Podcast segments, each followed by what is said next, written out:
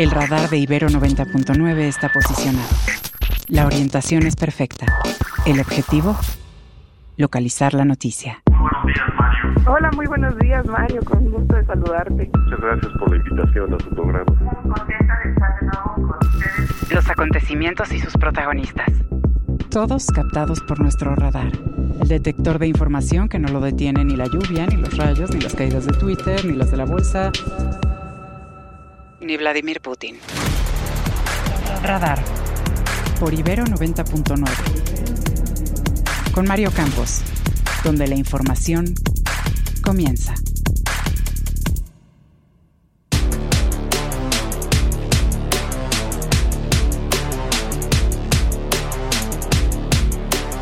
El Pleno de la Cámara de Diputados discute este lunes en el Pleno el presupuesto para el 2024, aprobado ya en comisiones, sin incluir hasta ahora recursos para los damnificados por el huracán Otis. Sin explicación alguna, pero con una fe de ratas en el diario oficial, el gobierno de México redujo de 47 a solo dos los municipios con declaratoria de desastre para recibir recursos inmediatos de apoyo a la federación. La Fiscalía del Estado de Guerrero confirmó que son 48 los muertos y 60 los desaparecidos a 12 días del paso del huracán Otis por el Estado de Guerrero. Confirma el gobernador de Nuevo León, Samuel García, que se registrará como aspirante a la presidencia de la República por Movimiento Ciudadano. Aunque el periodo de precampañas para la gubernatura en nueve estados inició ayer formalmente, tanto Morena y sus aliados como el frente opositor aplazan el arranque hasta el próximo sábado ante la indefinición de candidatos y candidatas.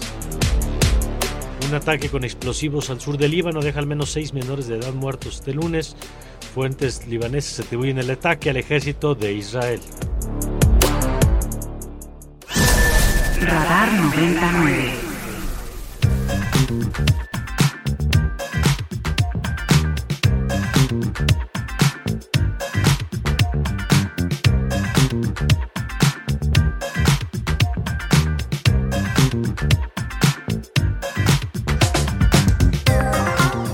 Buenos días, muy buenos días, bienvenidos a Radar 99.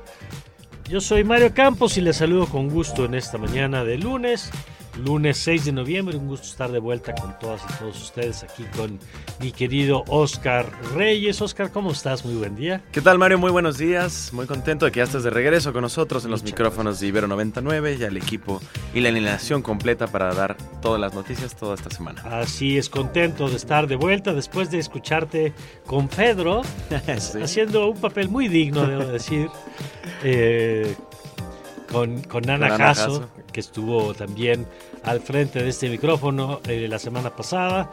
Y un gusto estar de vuelta con también con Axel, que nos está acompañando desde la cabina del Centro de Exploración y Pensamiento Crítico, con Israel Bermúdez, con eh, Giovanna, con todo el equipo, por supuesto, que está aquí para ah, llevarle a usted la información en este día cargadito para variar de cosas que contarle en esta mañana. 7 con 6 y antes de arrancarnos con las noticias, eh, la invitación, Oscar, para que participen con nosotros. Claro que sí, ya saben que pueden comunicarse con nosotros a través del teléfono en cabina o el WhatsApp. El número es el 55 529 2599 o también nos pueden escribir a través de Twitter con el usuario arroba ibero909fm utilizando el hashtag radar99. Sí, nos dará mucho gusto recibir sus comentarios, saber quién está del otro lado del micrófono, saber pues cómo está viendo toda la agenda. Aquí, por supuesto, le hemos estado reportando toda la información en estos días, eh, yo no estuve por acá, pero el radar no ha parado. Por supuesto, agradezco también a Ricardo López, a Roxana, que estuvieron al frente eh, martes y jueves acompañándole con toda la información. Gracias, Rox, gracias, Ricardo. Y a Ana Jasso, a Ana Ceseña y por supuesto a Alfonso Cerqueda y a ti, querido Oscar. Gracias como siempre por todo el apoyo. Y cuando son las 7 con 7, nos vamos con los detalles de las noticias. Estas son las, Estas son las noticias. Bueno, le contábamos que este lunes el Pleno de la Cámara de Diputados debatirá el proyecto de presupuesto para el próximo año. En comisiones fue aprobado como dice el clásico, sin moverle una coma a la propuesta del presidente, no le cambiaron y por lo tanto no le pusieron recursos especiales para atención a los damnificados por el huracán Otis, aunque eh, pues espera que se pueda modificar en la discusión de hoy con algunas reservas. La oposición va a proponer que se destine un fondo de 60 mil millones de pesos a los damnificados. El presupuesto, ya lo platicaremos con Juan Ortiz en unos minutos, contempla por lo pronto un gasto de 9 billones de pesos, lo que representa un incremento real de 4.2%, 4.12% comparado con el 2023, a quienes les recortaron pues, a los organismos autónomos 13 mil millones de pesos menos. Y en otros temas, el gobierno de México descartó a 45 de los 47 municipios de Guerrero que habían sido incluidos dentro de la declaratoria de desastre generada por el paso del huracán Otis y que se publicó en el diario oficial el pasado 3 de noviembre. Sin mediar explicación alguna, la tarde del mismo viernes, la Secretaría de Gobernación publicó una edición vespertina en la que se corrige la cifra de municipios incluidos en el texto inicial, dejando solo a los municipios de Acapulco y Coyuca de Benítez dentro de esta declaratoria que les permitirá recibir recursos adicionales para su reconstrucción en el 2024. El presidente López Obrador anunció que a partir de este lunes comenzará la entrega de seres domésticos a los damnificados. En un mensaje a través de Twitter, el presidente detalló que este tipo de apoyos en especie comenzarán a entregarse en la localidad, la localidad de Barra Vieja, una de las zonas más afectadas por Otis. Se elevó a 48 el número de personas muertas por el paso del huracán, según informó ayer por la tarde la Fiscalía de Guerrero, y sin dar mayor detalles, la institución únicamente señala que se trata de una niña cuya desaparición había sido reportada por su familia. En tanto, la secretaria de Gobernación, Luisa María Alcalde, informó en un mensaje por redes sociales que se han dado más de 13.000 atenciones médicas y que la energía eléctrica se ha restablecido en un 93%. Hoy existen los principales accesos restablecidos que prácticamente el sistema eléctrico se ha logrado restablecer. Se ha venido avanzando también en el restablecimiento del sistema de agua. El reglón vamos a seguir avanzando hasta recomponer Acapulco. En otra información, después de la agresión con arma de fuego que sufrió Juan Pablo Izquierdo, colaborador cercano de la alcaldesa Álvaro Obregón Liemón, la Fiscalía de la Ciudad de México abrió una carpeta de investigación para aclarar estos hechos. De acuerdo con una tarjeta que difundieron en redes, el Ministerio Público ordenó el inicio de la indagatoria a través de la Coordinación General de Investigación Forense y Servicios Periciales. La noche del pasado viernes, en la calle de Molino de Rosas, un sujeto encapuchado agredió con un arma de fuego, le disparó a la cabeza a Juan Pablo Izquierdo, quien se reporta grave en el Hospital Fernando Quirós de Liste. Morena y el Frente Amplio por México aplazaron el arranque de sus precampañas para la gubernatura en nueve estados del país, incluida la Ciudad de México, las cuales, conforme al calendario oficial, debieron haber iniciado el día de ayer. Y de parte del frente opositor no se sabe aún la fecha en que se decida el candidato. Y por el lado de Morena, su dirigente nacional, Mario Delgado, anunció que el próximo viernes se conocerán en definitiva quiénes serán sus candidatos y candidatas que buscarán ganar la gubernatura en estas nueve entidades. Y el sábado siguiente comenzarán con sus precampañas. Hasta el momento, la división interna en Morena para definir a los candidatos y candidatas solo está firme en Veracruz y Tabasco, pero en los siete restantes la obligatoriedad de incluir a cinco mujeres al menos sigue ocasionando pues disputas internas, eh, pues son hombres los que lideran las encuestas en estos siete estados, incluidos la capital del país. Y bueno, en medio de cuestionamientos, el gobernador de Nuevo León, Samuel García, confirma que buscará la candidatura presidencial, pero que esperará la fecha precisa para hacer su registro. Escuchemos parte de lo que dijo. Que Mariana lleve capullos a todo México. Entonces vamos por la presidencia de la República, Mariani. Vamos a darle con todo para que lo que hemos logrado en Nuevo León lo podamos replicar en todo México. Y la Cancillería mexicana informó que la joven Bárbara Lango y su esposo ya se encuentran en nuestro país luego de las gestiones realizadas por la Secretaría de Relaciones Exteriores para que lograra salir, de la zona del conflicto entre Israel y la Franja de Gaza desde el pasado 7 de octubre. Y a través de sus redes sociales la dependencia precisó que la médico anestesióloga realizó una escala en la capital mexicana antes de seguir su recorrido en el estado de Sinaloa, donde la espera su familia.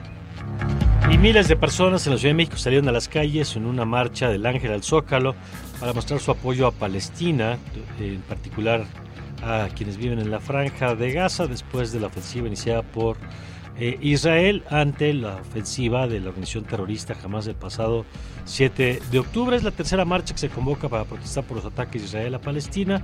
La de ayer, 5 de noviembre, ha sido de las tres la más numerosa. Scanner 360. Y al menos cuatro civiles, entre ellos tres menores, murieron y dos resultaron heridos en un ataque perpetrado con un dron atribuido a Israel impactó contra el coche en el que viajaban en la localidad de Ainata, que está ubicado al sur del Líbano, según lo informó la Agencia Nacional de Noticias Libanesa. El ataque se registró luego de que varios proyectiles lanzados desde el Líbano impactaran sobre Jerusalén y el fuego cruzado entre el ejército de Israel y milicias en Líbano se ha intensificado desde el reinicio de las hostilidades en Medio Oriente. Y el Papa Francisco volvió hoy a recordar la grave situación entre palestinos e israelíes y pidió, en nombre de Dios, un alto el fuego y que se busque todos los caminos posibles para que se evite una ampliación del conflicto luego de su homilía y después del ángelus que pronunció este domingo en la Plaza de San Pedro. El Papa pidió el alto al fuego para que se pueda socorrer a los heridos y que la ayuda llegue a la población de Gaza, donde la situación humanitaria es desesperada. Y ahora vámonos a un adelanto financiero con Alfonso Cerqueda. Hola, ¿qué tal amigos y amigas de Radar 99? Esta mañana en el Radar Económico hablaremos del presupuesto para Pemex y los incrementos que se contemplan para el año 2024. Y para el próximo año el tianguis turístico se queda en Acapulco y además hablaremos de datos importantes del mercado laboral en los Estados Unidos. Los detalles los tendremos más adelante en el Radar Económico. Crack 90.9. Y ahora nos vamos a un adelanto deportivo en Crack 90.9 con Omar García. Muy buenos días, Omar. ¿Cómo estás, querido Oscar? Qué gusto saludarte, igual querido Mari, por supuesto, quienes nos acompañan en este lunes de radar. Pues hoy termina ya el Apertura 2023 de la Liga MX Femenil en su temporada regular. Nos quedan 90 minutos. Querétaro y Mazatlán Femenil se enfrentarán a las 5 de la tarde en un partido que cierra el torneo para estos dos equipos. Ya tenemos incluso los duelos de cuartos de final después de que las Pumas derrotaran a Juárez el viernes pasado. Firmaron ya el último boleto que quedaba disponible y los cuartos de final se van de la siguiente manera que el próximo jueves estarán dando arranque. Toluca estará enfrentándose a las Chivas, Tijuana hará lo propio ante las Rayadas, las Tuzas renovarán su rivalidad con el América y estas Pumas se enfrentarán a las superlíderes, al conjunto de Tigres femenil. Esto ya para el cierre de este Apertura 2023, el primer torneo en el ciclo 2023-2024 en el máximo circuito femenil de México. Muy bien, pues ahí están los partidos, ya en la recta final, querido Omar. Qué gusto saludarte como siempre y volvemos contigo un poquito más adelante. Seguro ya nos escuchamos en Largos y Tendidos con un fin de semana particularmente lleno, pero bueno, ya lo estaremos platicando.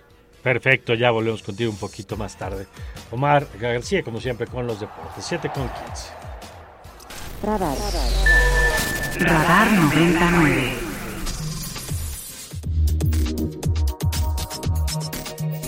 Bueno, y arrancamos nuestra primera entrevista con Juan Ortiz, director de Lupa Legislativa, quien usted conoce bien y a quien siempre le recomendamos que si no lo ha hecho todavía, pues lo siga en X o en Twitter con su información. Querido Juan, bienvenido como siempre, buen día.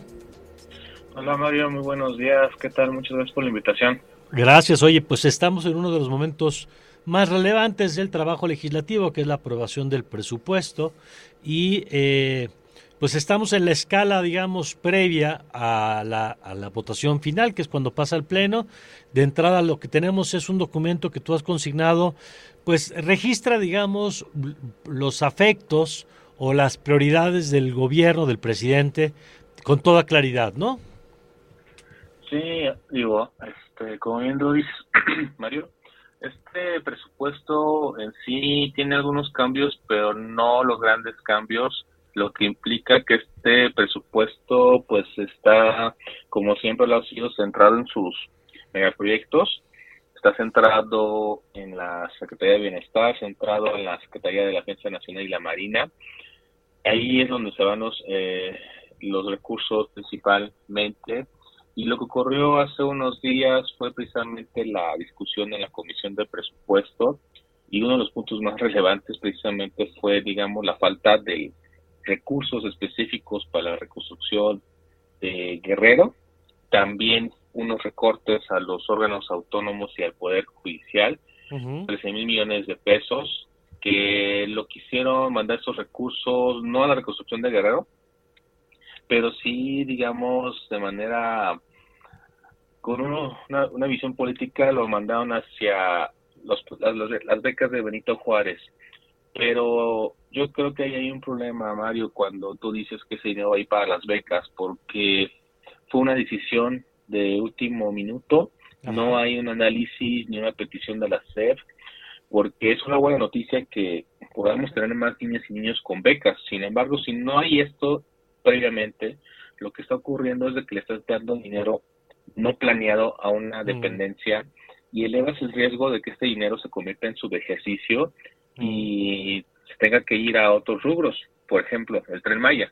Que el Tren Maya y, y Dos Bocas han sido los proyectos que en los últimos años siempre han sido beneficiarios cuando hay subejercicios o cuando hay, hay excedentes de ingresos. Esto, esto, Juan, que estás explicando es importante para la gente que nos escucha porque hay veces que pensamos que lo que pasa en el Congreso, lo que se aprueba, hay que recordar que los ingresos, como son una ley, son aprobados por la Cámara de Diputados y la Cámara de Senadores. En el caso del presupuesto es una facultad exclusiva de la Cámara de Diputados.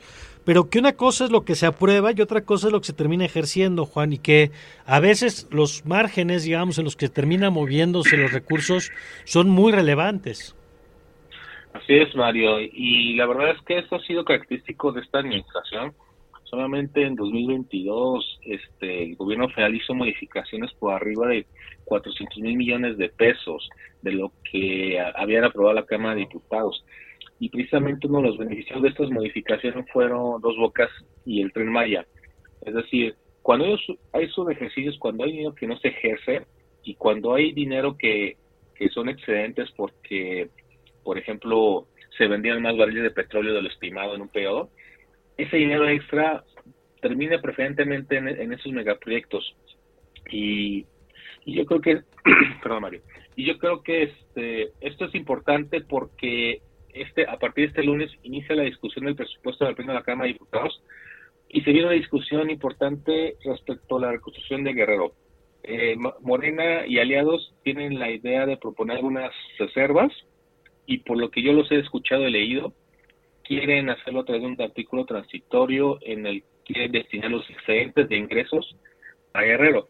Y yo creo que si, si esa va a ser la respuesta, yo creo que ahí no es la correcta, porque los excedentes de ingresos ya, tienen un destino en la ley, y, y cuando a partir de todo eso sobra dinero, se va para los megaproyectos. Entonces, me da la impresión que nos quieren engañar en ese sentido porque serían muy pocos recursos porque la mayoría ya están con un destino específico. Mm. Tiene que haber ingresos extraordinarios, realmente extraordinarios, para que le pueda llegar a Guerrero, Mario.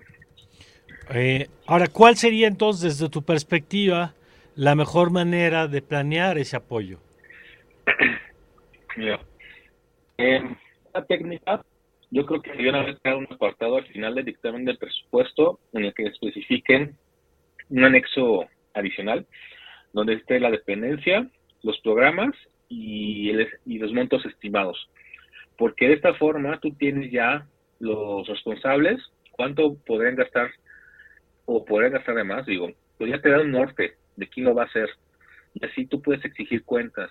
También ahí yo tenía como la propuesta de que tal vez una comisión de seguimiento, de, principalmente conformada por legisladores, para que estén revisando cómo se está invirtiendo en Guerrero, porque realmente una inversión tan fuerte que, que habría, no se lo puede dejar solamente al gobierno federal, también los diputados tienen que estar vigilando, sobre todo porque es una uno de sus principales trabajos, que es revisar el gasto público, Mario. De acuerdo. Bueno, vamos a ver qué esperas entonces, eh, porque bueno, la oposición tendrá sus propuestas, pero al final de cuentas no tiene los votos y no los necesita Morena con sus aliados. Así es, Mario. Esto sale con mayoría simple. No necesitan a la oposición, pero por lo menos esperemos que hagan el, esfuerzo de presentar las propuestas serias para que puedan mostrar que sí están interesados en una solución real para este y otros temas y por lo menos ah, convencer aparte de la, del oficialismo para este apoyo y pues ahí estaremos atentos qué modificaciones va a traer el, oficialismo en esta discusión, Mario. Bueno, vamos a ver si te parece, volvemos a tocar base contigo en la semana, Juan. Perfecto, creo que sí, Mario, muchas gracias. Gracias, Juan Ortiz, director de Lupa Legislativa. Por cierto, le cuento que, eh, que está empezando la mañanera, empezó unos 20 minutos pues no, no sé si tarde, pero 20 minutos después de lo habitual, digamos, a ver si hay alguna explicación al respecto. También le informamos, por cierto, que continúa la neblina que ha afectado las operaciones tanto del aeropuerto de la Ciudad de México como el aeropuerto Felipe Ángeles, que eh, se, anunció esta mañana. Y bueno, vamos a seguir, eh, por cierto, ahorita vamos a ir con las portadas, pero le adelanto que vamos a seguir con el tema de Acapulco desde varios ángulos. Vamos a tener más tarde a Mariana Campos con el tema de pues, de, qué pasa tras el eh, pues el rediseño, el Fondem, que se mantiene como instrumento financiero, pero sin los fondos que tenía antes. Vamos a ver cómo opera. Vamos a tener eh, información también de esta caravana de los damnificados de Acapulco que llegaron, pues ya ayer estaban en Cuernavaca, se espera que hoy lleguen a la Ciudad de México. Vamos a tener información de Manu Ureste desde Acapulco también. Y dentro de los otros temas, vamos a platicar más tarde con Enrique Toussaint a propósito de eh, el anuncio en eh, Jalisco de que el partido Futuro Jalisco, el partido que pues tiene como figura más visible a Pedro Kumamoto, que no, es el único, pero es la cara más conocida, pues anuncia este fin de semana su alianza con Morena, con el Verde, con el PT y con un partido local que se llama Hagamos, si no me equivoco, que me decían que está eh, cercano a la a la Universidad eh, del Estado, a la Universidad, eh, a la Universidad de Guadalajara. Eh, y bueno, pues ya se imaginará usted todas las reacciones que ha generado esto, porque ese movimiento nació primero como un movimiento anti partidos políticos, como candidaturas independientes. Después formaron un partido político local, que es Futuro Jalisco, pero con una crítica, digamos, a los otros partidos políticos. Y bueno, pues este fin de semana anuncia eh, Pedro Kumamoto el anuncio de anuncia la, alianza eh, dicen pues para vencer a Movimiento Ciudadano que consideran como la peor eh, amenaza para el Estado. Pero bueno, de eso tendremos información un poquito más adelante. Por lo pronto, cuando son las 7 con 24 minutos, nos vamos, querido Oscar, con las portadas nacionales e internacionales. Primeras planas y encabezados. Reforma. Así es, Mario, arrancamos con el periódico Reforma. Esta mañana traen su primera plana que cae el 40% de la edificación de casas en el país. Eh, desciende también 70% la construcción de la vivienda de interés social. El Universal. Crece siembra de hoja de coca en México, el cultivo se extiende al país. Eh, Honduras y Guatemala muestra una investigación que realizó el Universal, una investigación internacional que abarca a México, Honduras y Guatemala, de la Unidad de Periodismo de Investigación y Datos de ese diario. La jornada. La jornada destaca esto que dijo el ministro de Israel eh, hace unos días, que un ataque nuclear en la franja de Gaza es una opción. El, presidente, el primer ministro Netanyahu solo suspende al titular de Asuntos de Jerusalén tras esa declaración y también la jornada divide su portada con una fotografía del filósofo Enrique Dussel, quien falleció el día de ayer. Milenio. Paridad sin fracturas, reto de Morena en esta semana de turbulencia. Eh, Sheinbaum, Mario Delgado, Alfonso Durazo tendrán que realizar pues, la selección de 18 perfiles para nueve entidades Apostarán, dice, por la marca del movimiento sobre el nombre de aspirantes. Excelsior. Perfil la bolsa de 100 mil millones de pesos para Guerrero. Se votará hoy. En lo general, diputados de Morena alistan reservas para reasignar recursos en el presupuesto de egresos para el 2024 y destinarlos a la reconstrucción de las localidades afectadas por el huracán Otis. El financiero. Vuela la inversión y crece 31.5% en agosto tiene su mejor alza desde mayo del 2021 y liga 11 meses con doble dígito. El economista. Dice el economista que el campo también fue damnificado por el paso del huracán Otis en Guerrero. Más de la mitad de casi 760 mil hectáreas están sembradas con maíz y solo se habían cosechado el 5% del total antes del desastre. El sol de México. Al Sol de México, la nota principal esta mañana es que reclaman los médicos por la objeción de conciencia. Cerca de un millón de profesionales médicos unidos bajo el estandarte del Colegio Mexicano de Medicina General están alzando sus voces contra una reforma aprobada por la Cámara de Diputados. La reforma limita su derecho a negarse a realizar ciertos procedimientos que van en contra de sus convicciones éticas personales o religiosas. Prensa Internacional. Ya en el caso del New York Times trae el día de hoy que Israel anuncia un ataque de lujo mientras el apagón de comunicaciones se eh, está presente en Gaza. El jefe de los militares israelíes dijo que sus fuerzas habían cercado ya plenamente la ciudad de Gaza. En el caso del Washington Post, eh, bueno, de información de último minuto, el ministro de Salud de Gaza dice que la cantidad de muertos ya sobrepasa los 10.000 después de las cuatro semanas de guerra con Israel. Esta es la información destacada hace apenas unos minutos en el portal del Washington Post.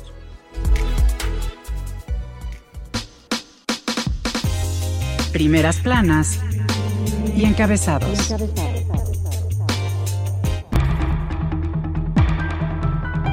7 con 32, nada más queríamos hacer ahí una precisión, querido Oscar.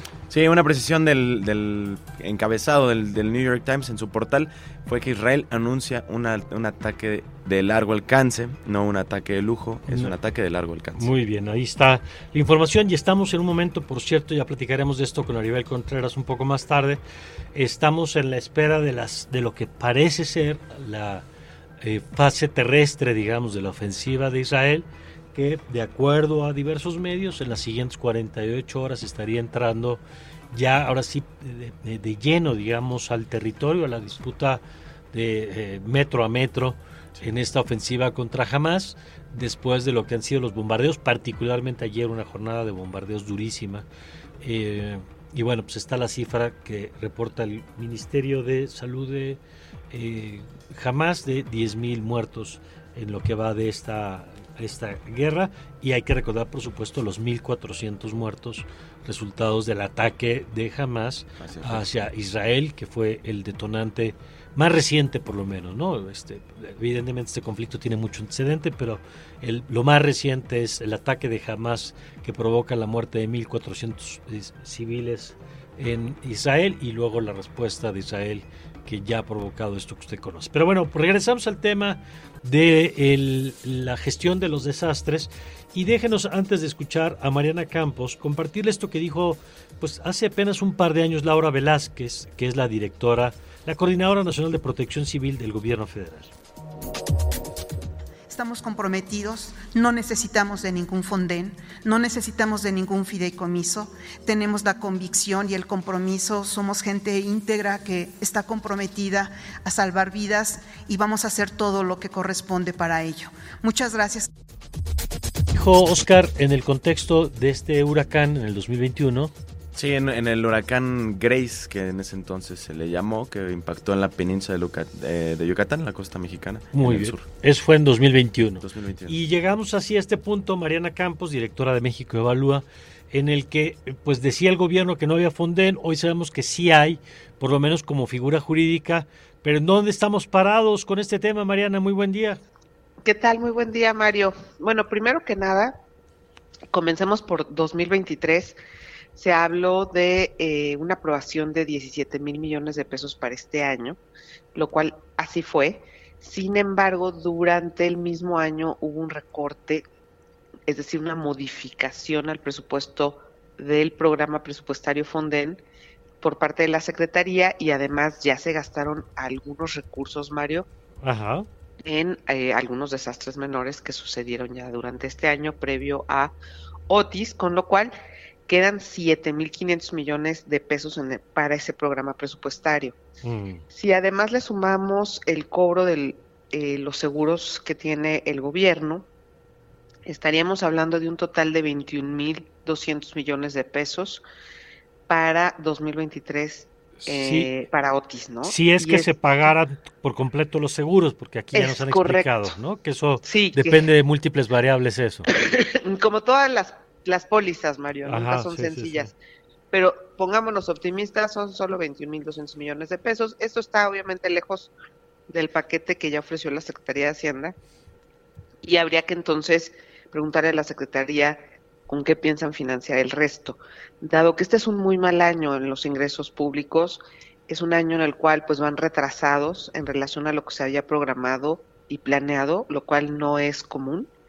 Eh, incluso se tiene un atraso en los ingresos similar al que se observó en la pandemia. Mm. Entonces, esto ha implicado múltiples recortes, Mario.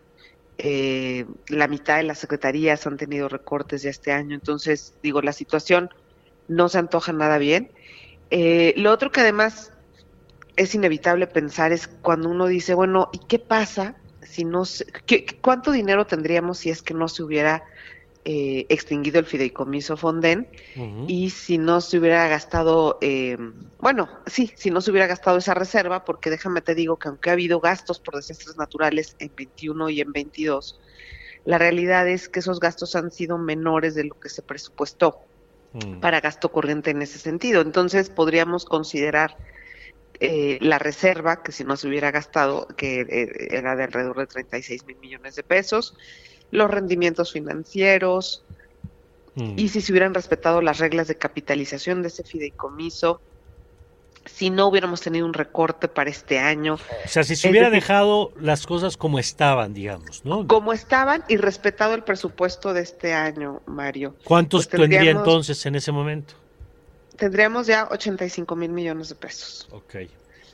Entonces yo creo que es nada despreciable el que existe un mecanismo de ahorro de hecho, ese es el consejo de todo padre, mamá en la casa, ¿verdad? Con los hijos o de la abuelita. Sí, ahorra, para los desastres, para los momentos ahorra complicados. para los momentos complicados, ¿no? La famosa alcancía es uno de los de los hábitos que se, se intenta en casa, ¿no? Promover con los hijos. Y yo creo que no hay nada de malo en eso, al contrario, es una virtud las personas ahorradoras, eh, hay que prevenir y yo creo que esta es una gran lección para que eventualmente en un próximo gobierno eh, volvamos a tener un mecanismo de ahorro que nos permita eh, ir acumulando recursos, mm. eh, más allá del gasto corriente del desastre de esos años, de cada año, ¿no? Es decir, hay que tener una reserva acumulada porque además tiene una gran virtud, nos da rendimientos financieros. Más o menos en los últimos años habrían más de 3 mil millones de pesos solamente por rendimientos financieros. Que no habrían salido de los impuestos, sino de la propia ganancia de, tener ese dinero. De la es correcto, Mario. Y entonces creo que tenemos que volver a estas reglas de capitalización. Desde luego, nosotros siempre hemos estado desde México Alúa a favor de que exista mucha transparencia y rendición de cuentas en los fideicomisos, en las reglas de contratación que se lleven a cabo con los fideicomisos que se formen a partir de estas reservas ahí en los estados y en los municipios, pero no podemos decir que, que estaba mal haber tenido en este momento 85 mil millones por una situación como la que atravesamos. Ahora, con la situación de los ingresos, en una de esas vamos a tener que, obviamente, recortar gasto. Y eso es lo que buscaba ese, ese mecanismo, evitar que tuviéramos que recortar gastos y sacrificar otros fines que también son importantes en el presente para poder financiar la reconstrucción. De acuerdo. Mariana, buenos días. Eh, te saluda Oscar Reyes. ¿Y cómo se podrían tomar eh, las palabras del presidente López Obrador cuando dijo que pues no habrá límite presupuestal también para apoyar al Estado de Guerrero y a los damnificados? Y cómo también se ve se vio este consenso que se está dando entre el Poder Judicial y ese recorte que se estaba debatiendo para que vaya dirigido, digamos ahora sí como esos cachitos que se van a ir metiendo poco a poco para el apoyo a los damnificados. Mira, a mí la verdad me parece que es realmente una narrativa política, lo de no va a haber fin, no hay límite al presupuesto. Pues claro que lo hay, lo sabemos todos, un presupuesto siempre tiene un límite, eh, pero bueno, pues ha, sido ya, el, eh, digamos, el estilo de esta administración, ya propusieron para el próximo año eh, el endeudamiento más grande que no se ha visto en México en décadas. Entonces, pues parece ser que lo están queriendo llevar a la práctica, esto de que no hay límite. Em, y, me parece que eh, no era necesario, o sea, no era necesario llegar ni a un nivel de endeudamiento así, ni, ni es necesario sacrificar otros rubros como la salud, la educación o el poder judicial. Creo que en México eh, hay potencial recaudatorio, creo que nos excedimos ¿no? en, el pensar que eh, iba a ser sostenible liquidar fideicomisos y, y poder apuntalar finanzas públicas y resolver los problemas a partir de esos guardados. Eh, hoy lo estamos viendo de cara a este desastre em, y la realidad es que sí va a implicar algún recorte o algún mayor endeudamiento. Eso es lo que Ahora, yo creo que es lo que déjame regresar a un punto, Mariana, que, que hablabas tú. Yo insisto en que eh, de pronto pareciera que hablamos de mundos distintos cuando por un lado escuchamos a la comunidad ambientalista decirnos que cada vez va a haber más desastres.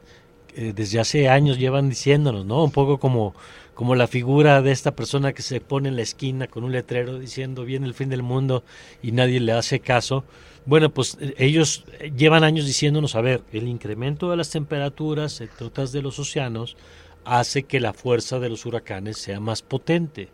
Eh, hace que sea más probable, es decir, vas a tener más huracanes y más fuerza. Y países como el nuestro, que tienen una cantidad de costas como las que tenemos y se encuentra en una región del planeta como la que se encuentra, porque no en todas las costas va a pasar lo mismo, pero nosotros sí nos pegan huracanes en el Pacífico, nos pegan huracanes del Atlántico. ¿Qué tendríamos que estar discutiendo, Mariana, en términos de un diseño institucional que nos permita no solo lo que ya explicaste en el sentido de tener recursos que puedan ser más allá del gasto corriente, que puedan generar recursos por sí mismos por los rendimientos financieros, sino que además puedan ejercerse con presupuestos multianuales, porque lo otro que veo es que Acapulco ahora va a tener que lidiar pues con el presupuesto del 24, pero con una nueva legislatura a partir del próximo año, con una nueva presidencia en el próximo año y a ver quién le da continuidad a los proyectos, ¿no? Totalmente, Mario. Creo que eh, tenemos que considerar todos los aspectos que, permitan sufragar estos, estos riesgos, o sea, controlarlos y, y, además atender los daños. Y yo te sumaría otro problema, Mario. O sea, en este paquete económico de 2024, el gobierno federal ya prometió o anunció que en 2025 va a haber eh, un recorte, ¿no? Un ajuste fiscal por tres puntos del PIB. Entonces, se vuelve muy, muy importante lo que tú comentas. O sea, tenemos que ver la manera en la que eh, los recursos que vayan a invertirse en atender esta situación de Acapulco, pues puedan tener más allá de un año, ¿no? Y eso es por esas razones que los fideicomisos, con un contrato bien manejado que establezca las reglas de cómo gastar y cuál es el objetivo para el cual se debe gastar, pues es un instrumento muy poderoso para resolver problemas públicos, ¿no? Entonces, eh, porque nos permite esa multianualidad que tú comentas. Claro. Entonces, esa, ese, es, es, es justo una de las razones por las cuales estos instrumentos se utilizan mucho, son importantes y bien manejados, eh, pueden tener un impacto positivo en conseguir el financiamiento de objetivos específicos. Entonces sí, habrá que, habrá que pensar más allá de, porque claramente de aquí al 31 de diciembre no vamos a resolver el problema de Acapulco. Todos pues estamos muy claros con eso. Entonces no podemos dejar la incertidumbre. El problema de la incertidumbre, Mario, es que podría generar que eh, pues los actores que tienen que reinvertir en Acapulco empiecen a dudar en hacerlo. De acuerdo. ¿Sí? Y por eso ahí la reconstrucción es clave, porque mientras esos departamentos y hoteles no se reconstruyan y se atraiga el turismo, pues también quien, quien las, las marcas que tienen allá, no sé, restaurantes, tiendas, los negocios, pues no, no van a invertir hasta que no tengan un, una, una seguridad de que va a haber quien les compre sus productos. Entonces todo depende mucho de la reconstrucción y de la certeza con la que se planteen estos planes. Muy importante lo que estás escribiendo, Mariana. Muchas gracias.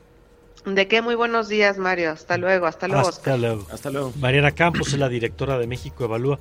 Y esto es muy importante porque, mire, hoy, por ejemplo, apenas, a mí me llamó la atención que tardaran 11 días en empezar a repartir las despensas. Eh, pero apenas hoy empiezan el reparto de electrodomésticos. Qué bueno, me parece obviamente la gente que perdió todo, pues necesita un refrigerador y una estufa, ¿no? Por lo menos para empezar a recuperar la vida. Pero lo que acaba de decir Mariana es muy importante. A ver, a ti te ponen la estufa y te ponen el refri, bien. Y luego el ingreso mensual, y te dan la despensa, tres meses, bien. Pero ¿y el ingreso? Y el ingreso depende de la actividad turística. Entonces hay de pronto un relato de, no, los hoteles esos, pues, como sea, se arreglan por los seguros. Está bien, no, no, estoy diciendo que se tenga que financiar con dinero público pues un hotel de pronto de una cadena que a lo mejor tiene recursos, tiene seguros, tiene pero si no se da un enfoque integral a la reconstrucción turística de Acapulco, el golpe va a ser todavía de mucho más largo plazo, porque pues, si no hay actividad económica, cuánto tiempo más vas a poder sostener un tema de, de despensas y lo que necesitas es una economía autosuficiente. Pero bueno, ese es el tamaño del reto. De esto tendremos más información un poquito más adelante con Lenin Ocampo y eh, con Manu Ureste. Por lo pronto, querido Oscar. Nos vamos con información financiera. Radar económico. Radar económico. Hola, ¿qué tal Oscar? Muy buenos días, muy buenos días Mario. Un saludo a nuestro amable auditorio. Esta mañana en el radar económico les cuento que en el mes de octubre del 2023 y con datos ajustados, el indicador de confianza del consumidor se situó en los 46 puntos. Este nivel significó una disminución mensual de 0.7 puntos. Importante mencionar que todos los indicadores y los componentes que conforman este indicador retrocedieron con respecto al mes de septiembre de 2023. Les cuento también que el proyecto de dictamen de la Comisión del Presupuesto y Cuenta Pública propuso ampliar el presupuesto de petróleos mexicanos en 25.400 millones de pesos, esto es para el próximo 2024 y esto representaría un incremento de 4.2% respecto al presupuesto contemplado en el proyecto de egresos de la Federación dado a conocer en el mes de septiembre. De esta manera, Pemex contaría con un presupuesto de 624.800 millones de pesos para el próximo año. Aún con este incremento, los recursos destinados para la empresa que dirige Octavio Romero Oropesa serían 27.9% inferiores al presupuesto aprobado para el 2023. Y por otro lado, una buena noticia, el Tianguis Turístico 2024 se queda en Acapulco Guerrero. Así lo decidieron autoridades federales, la gobernadora del estado y empresarios del ramo terciario. La decisión fue tomada para la recuperación, por supuesto, del puerto turístico y costas aledañas. El Tianguis Turis MX 2024 se queda en Acapulco gracias al trabajo de los tres órdenes de gobierno y al compromiso de los empresarios del sector turístico. Esto será del 8 al 12 de abril de 2024. Así lo definimos en el comité de selección de la sede de Juntos por Acapulco. Así lo informó Miguel Torruco, secretario eh, de Turismo, a través de un post por la red social X. Y finalmente les cuento que el Bitcoin esta mañana cotiza en los 35.200 dólares, mientras que un dólar nos cuesta 17 pesos con 46 centavos. Hasta aquí lo más relevante del radar económico, que tengan un excelente día. Radar. Radar 99.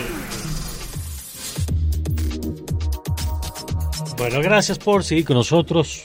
Un saludos también a Luis Miguel que nos acompaña esta mañana, a una Juana Pérez, a Carmen Cortés, gracias a José Luis Vázquez, a Erika Fonseca, a Karina Velázquez, gracias por estar con nosotros, a Paulina Díaz Cortés, eh, Maritza Gutiérrez, gracias por su complicidad de cada mañana.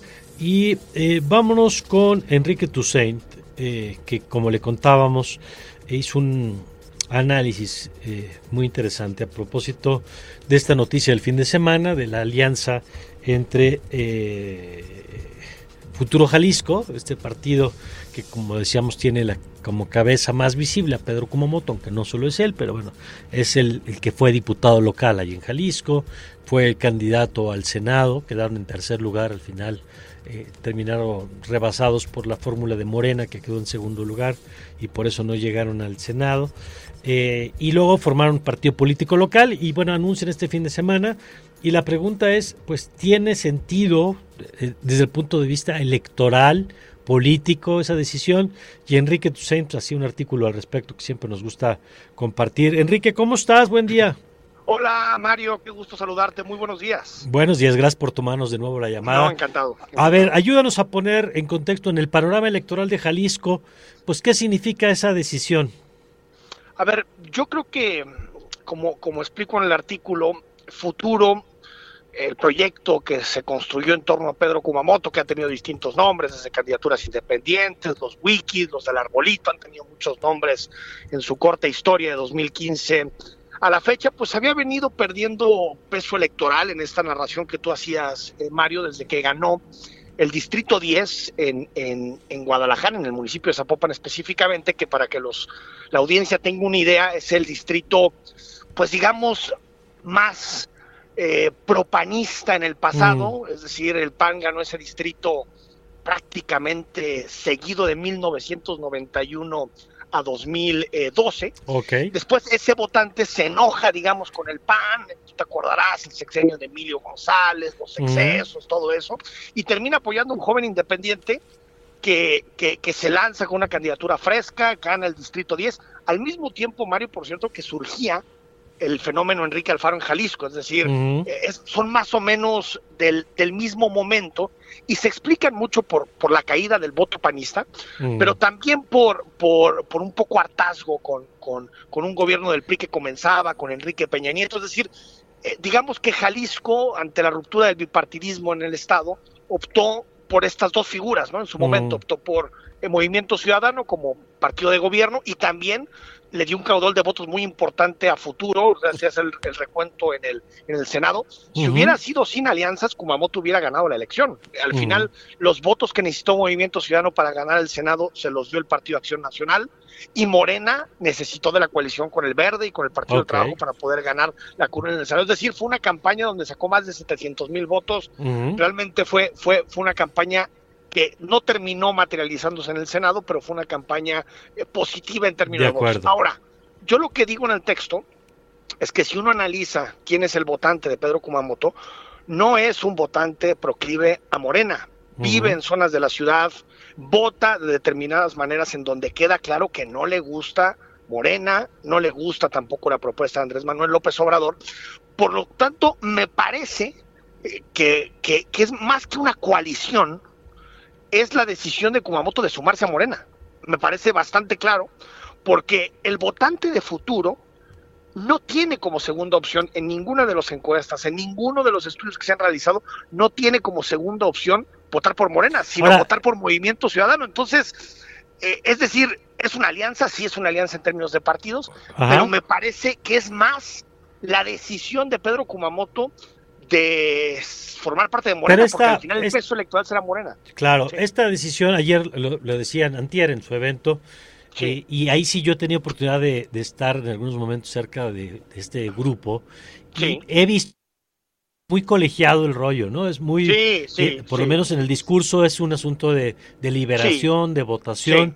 ¿Cómo ves eso? Porque a mí, eh, digamos, incluso eh, tengo como la, la idea, porque así lo vi en algún momento, de que eh, parte de la lentitud del proyecto político tenía que ver con ese sí, modelo de toma de decisiones.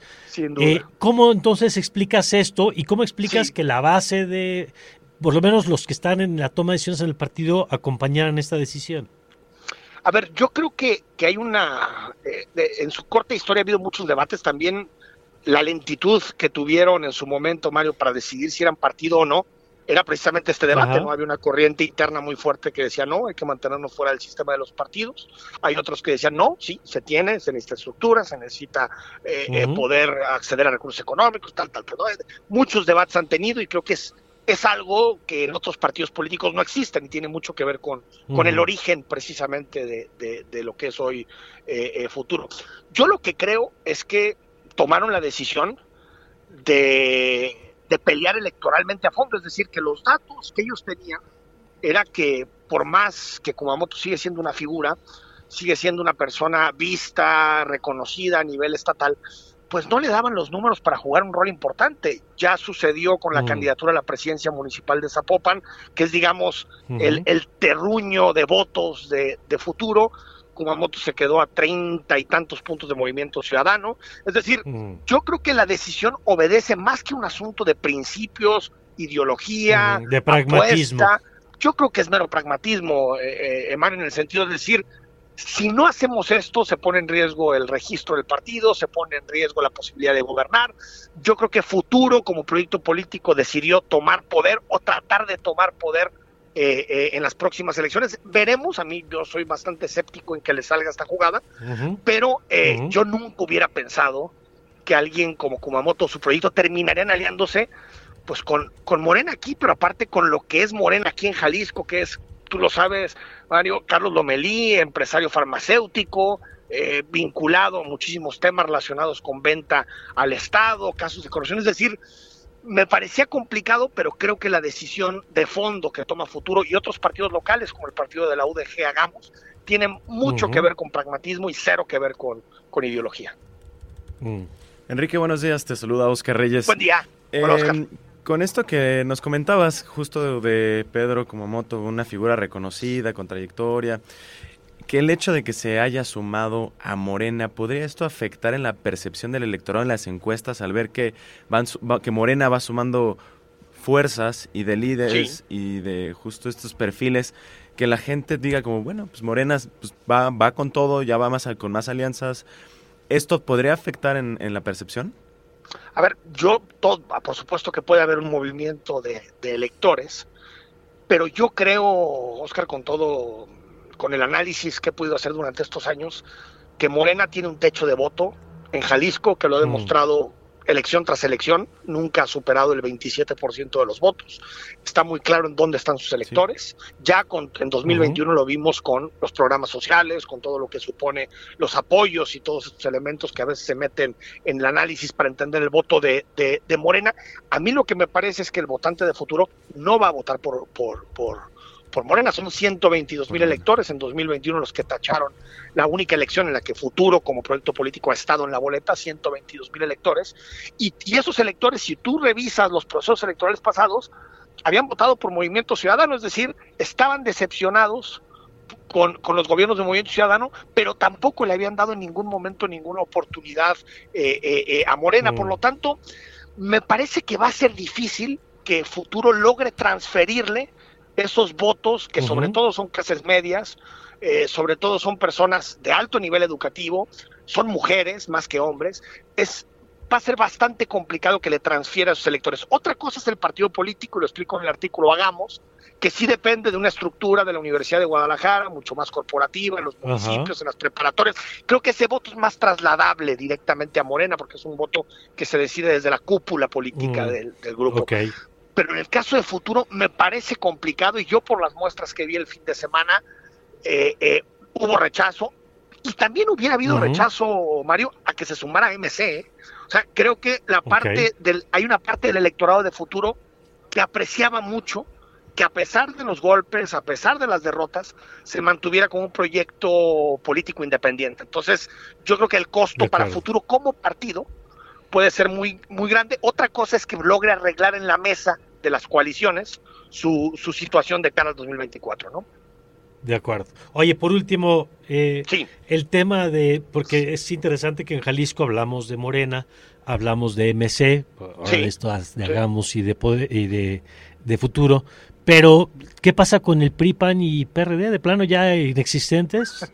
pues mira, eh, la verdad es que ayer también, eh, para que veas cómo genera más ruido eh, un regidor de Zapopan, con el peso de Kumamoto, por, con todo sentido, pero ayer también estuvo Marco Cortés en Jalisco para abanderar las candidaturas. No se sabe quién, todo indica que será candidata mujer del Partido Acción Nacional, pero digamos que el PAN, PRI, PRD están, eh, eh, bueno, el PRD nunca ha existido en Jalisco, o muy poquito, y PAN y PRI entre los dos en las encuestas traen 13, 14 puntos de intención de voto. Es decir, lo que terminó sucediendo es que Movimiento Ciudadano reemplazó casi por completo mm.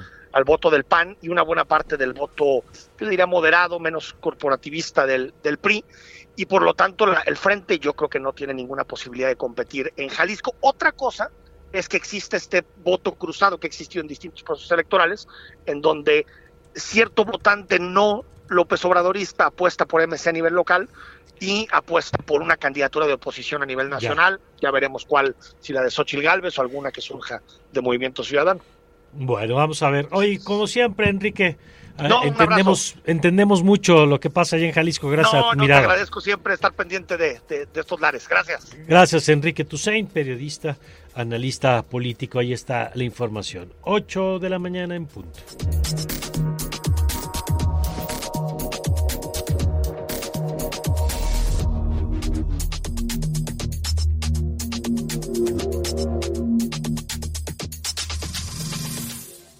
Radar.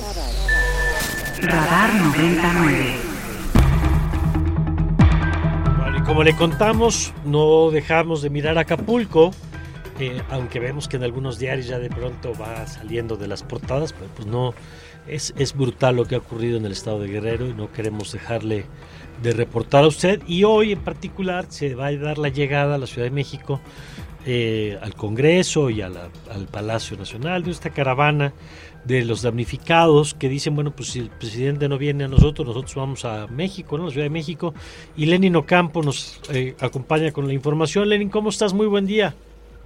¿Qué tal? Buenos días, buenos días Mario, bueno, al tu auditorio también. Pues sí, fíjate que el día de ayer salió esta caravana, acuérdate, Acapulco, que va encabezada eh, principalmente por dos políticos acapulqueños, uno es Ramiro Solorio y el otro es Evodio Velázquez y bueno, pretenden llegar al Palacio Nacional, donde también pretenden pedirle más presupuesto para la reconstrucción del puerto de Acapulco. Hay que recordar que la semana pasada el presidente anunció un presupuesto de aproximadamente 60 mil millones de pesos, y lo cual eh, empresarios también, algunos eh, hoteleros y bueno, la gente también afectada han señalado que para reconstruir Acapulco se necesitan más de 200 mil millones de pesos. Esta es parte de la caravana que sale, además porque no se puso en el presupuesto del, siguiente año y es lo que también van a buscar a la Cámara de Diputados eh, en esta caravana de al menos 200 personas que salieron el día de ayer del puerto de Acapulco y que se pretende que hoy a las 10 de la mañana estén entrando, eh, llegando al Palacio Nacional.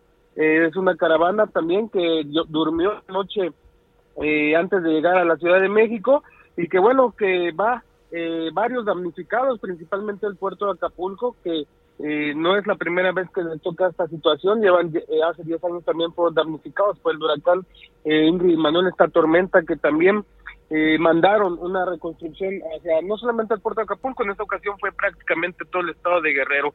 Es la información que tenemos el día de hoy, llegan a esta ciudad, a la Ciudad de México, y bueno, pretenden buscar al presidente Andrés Manuel López Obrador, que también anunció que en, próximos días estarán en, el puerto de Acapulco, en el estado de Guerrero, para también ver la situación que todavía se vive. Es una situación que aún no, no hay luz. Eh, han señalado que ya hay luz en, en gran parte del puerto de Acapulco, pero no todavía hay quejas de, de algunos ciudadanos que todavía llevan 12, 13 días sin luz.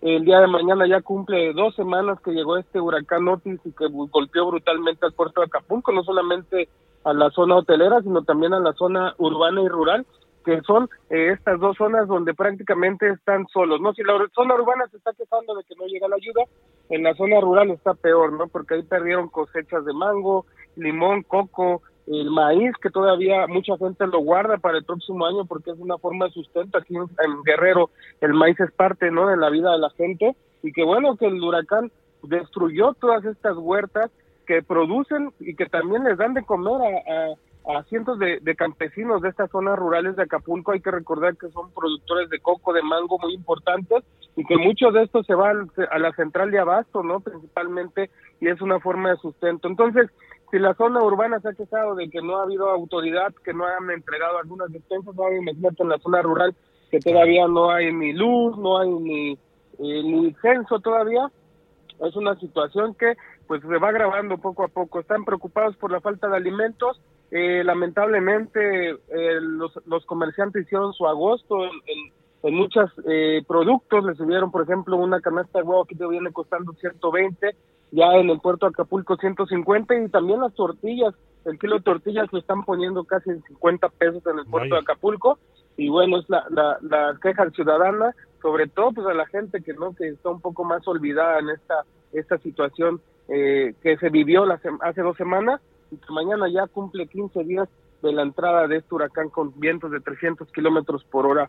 Desde aquí, desde el estado de Guerrero, Mario, pues es lo que está pasando. Pues, pues muchas gracias, Lenin, por la información. A ustedes, que tengan buen día. Radar, por Ibero 90.9. Estamos de regreso.